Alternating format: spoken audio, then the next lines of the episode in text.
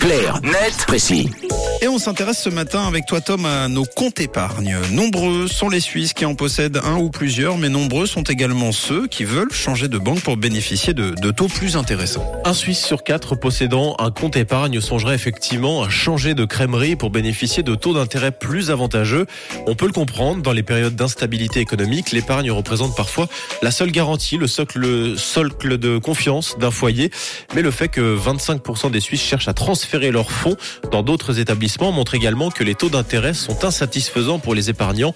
D'après le dernier barème édité par Comparis, plus de la moitié des épargnants, 54%, déclarent ne recevoir que 0,25% d'intérêt ou moins sur leur épargne, d'où les envies d'ailleurs. Et transférer son, son épargne d'une banque à l'autre, euh, c'est sans risque ou pas? Un tel transfert comporte toujours des risques, qu'il s'agisse d'ailleurs de l'entier de votre épargne ou seulement d'une partie.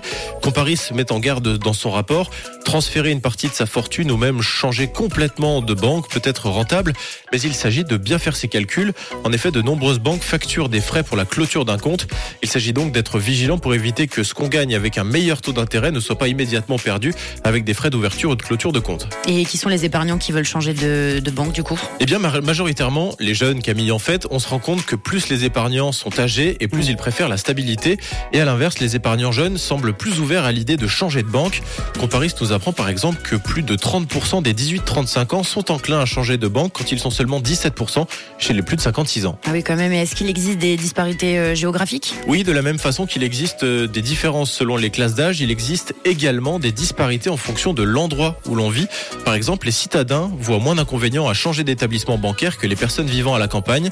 Idem pour les romans qui, comparés aux alémaniques et aux tessinois, sont les Suisses qui prévoient le plus de clôturer leur compte cette année. Vous retrouvez Clarnet Précis tous les matins à 7h20 et en podcast aussi sur rouge.ch. Ça arrive en fin d'émission. Belle journée, bon mercredi.